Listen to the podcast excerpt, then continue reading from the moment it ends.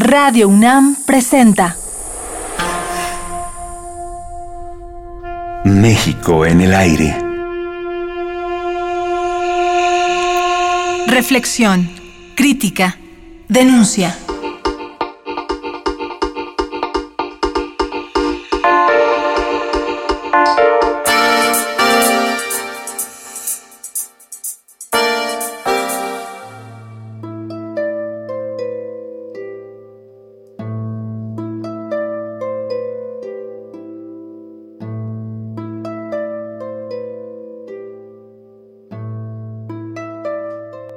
Yo creo que una de las cosas que te da la antropología es la capacidad de ver que cada cultura tiene cosas muy positivas que de repente si no tienen esta estructura de legalidad se pueden volver negativas.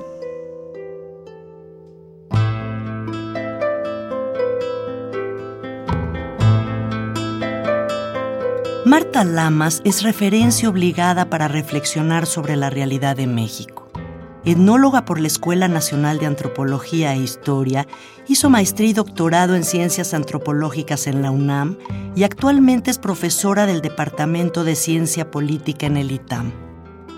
Pilar del movimiento feminista en México desde la década de los 70, su mirada antropológica de formación psicoanalítica incide en nuestros días como un gran angular de largo alcance que se nutre además por una larga trayectoria periodística. Los saludo con gusto y les doy la bienvenida más cordial a este acto, en especial a nuestros admirados y queridos amigos Marta Lamas y Eduardo Galeano, que han distinguido al Centro Lázaro Cárdenas y Amalia Solórzano al aceptar recibir el premio Amalia Solórzano de Cárdenas 2012.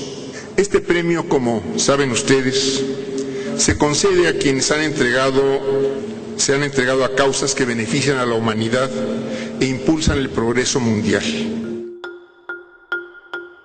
Nos reciben las oficinas de la revista Debate Feminista en un callejón de San Ángel. Subimos a un segundo piso bañado de silencio.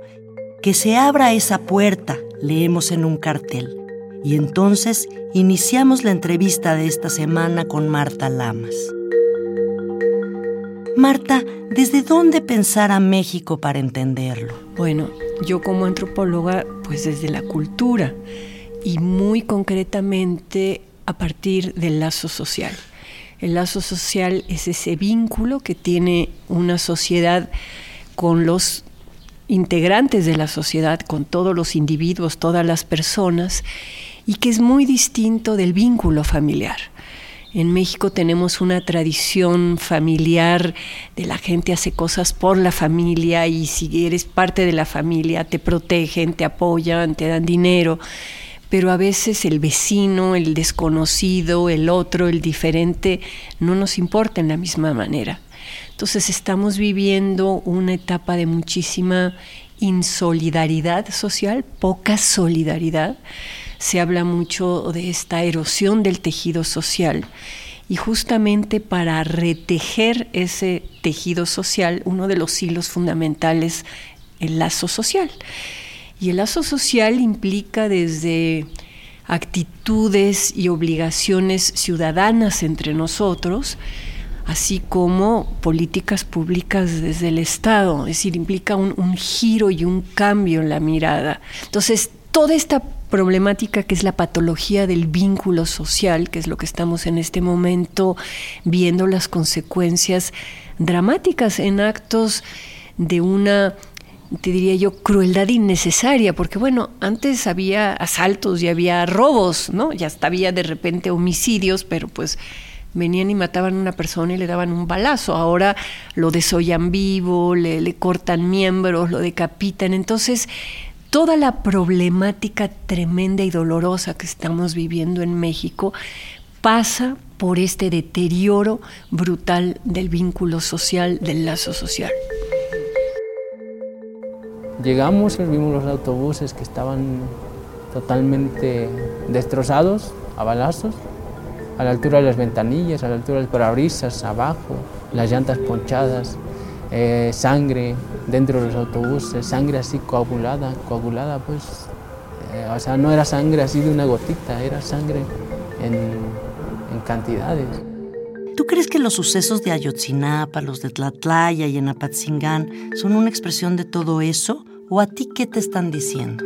Sí, no, me están diciendo varias cosas. Em, eso como un, digamos, como un fenómeno compartido pero me están hablando de una falta de Estado de Derecho, me están hablando de una ausencia de ley y de una falta de respeto a la ley muy impresionante, ¿no? Me están hablando de una carencia de sistemas de seguridad social que permitan que las personas puedan trabajar y sentir que tienen este acceso a servicios médicos y a guarderías, a cuidado de los ancianos, ¿no?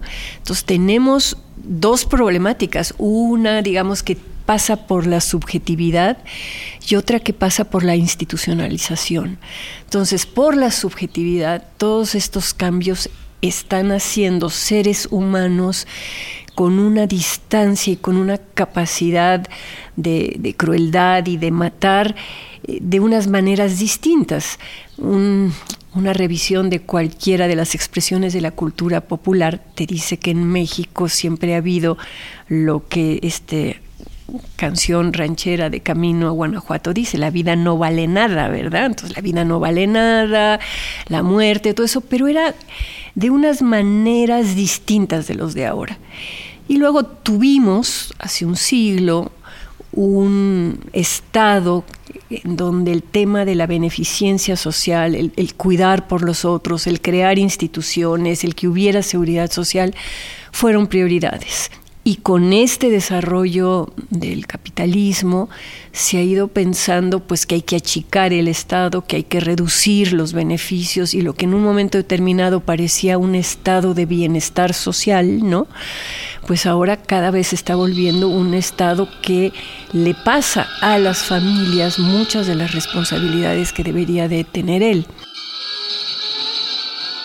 La noche de ayer fue asesinada frente al Palacio de Gobierno de Chihuahua Marisela Escobedo, quien encabezaba una protesta por el esclarecimiento del homicidio de su hija, quien era Rubí Marisol, frente a este inmueble. A eso le sumas los niveles ya tradicionales de corrupción y de impunidad, ¿no?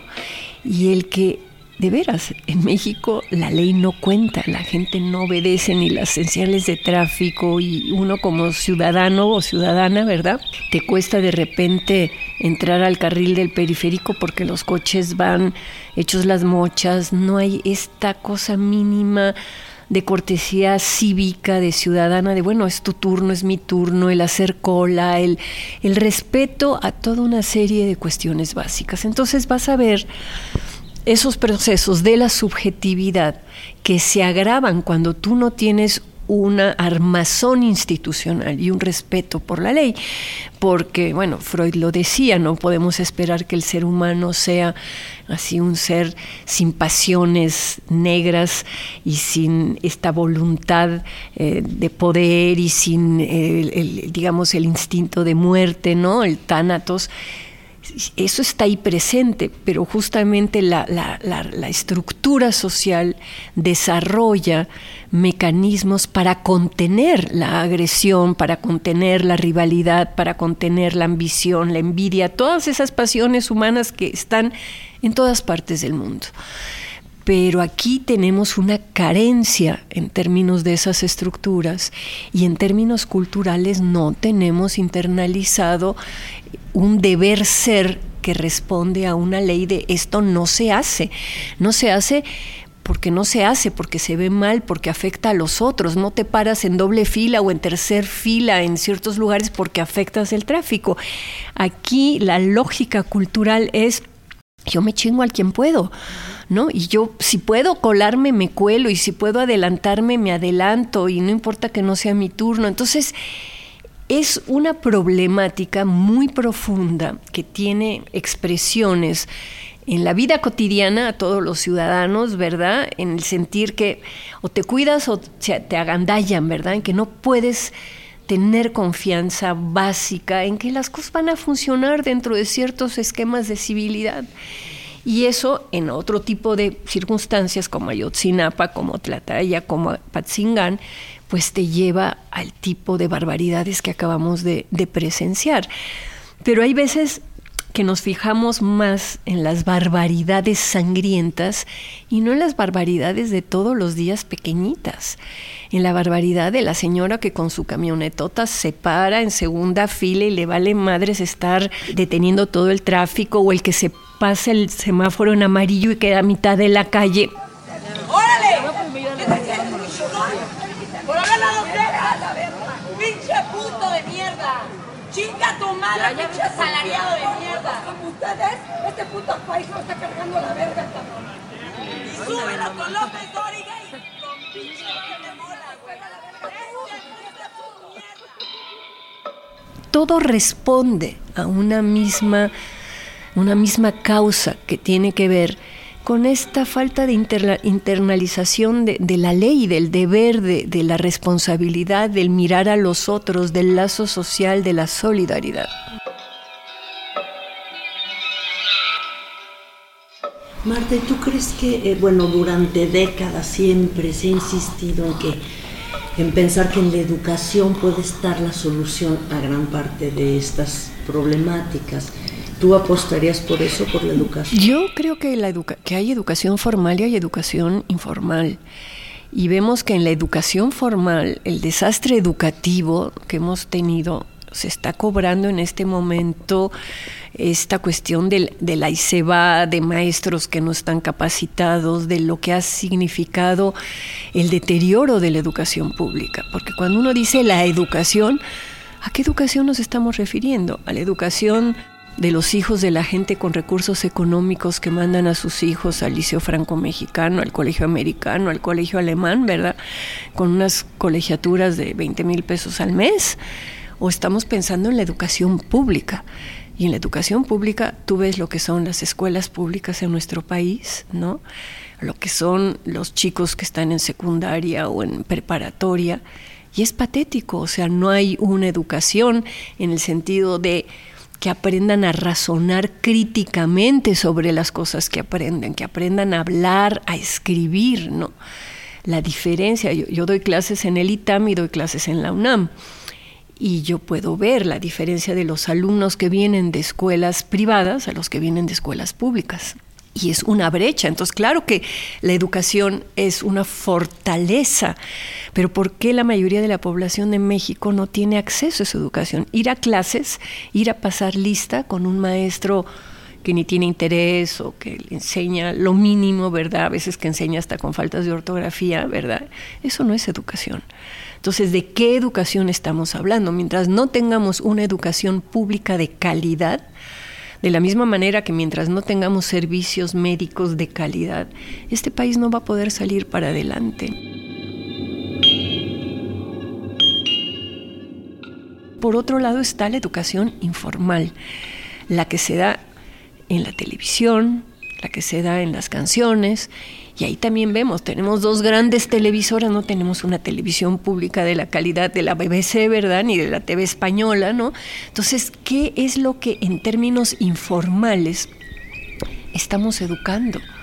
Entonces, si tú prendes la televisión es patético los programas que hay, ¿no? Entonces, tanto la educación formal como la informal, estamos en el hoyo y no veo yo, digamos, una propuesta política sólida para mejorar también ese nivel. México está inmerso en el proceso de la globalización y de una economía mundial donde las fronteras parecen diluirse. Las identidades, los deseos y las subjetividades se transforman y dan lugar a una mutación antropológica sin precedentes. Mañana, Marta Lamas profundizará en estas nuevas realidades desde la perspectiva feminista.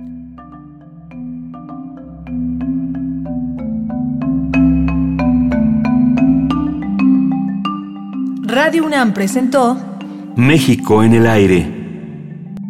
Operación Miguel Ángel Ferrini. Equipo de producción Adriana Malvido, Omar Telles, Alejandra Gómez y Jessica Trejo.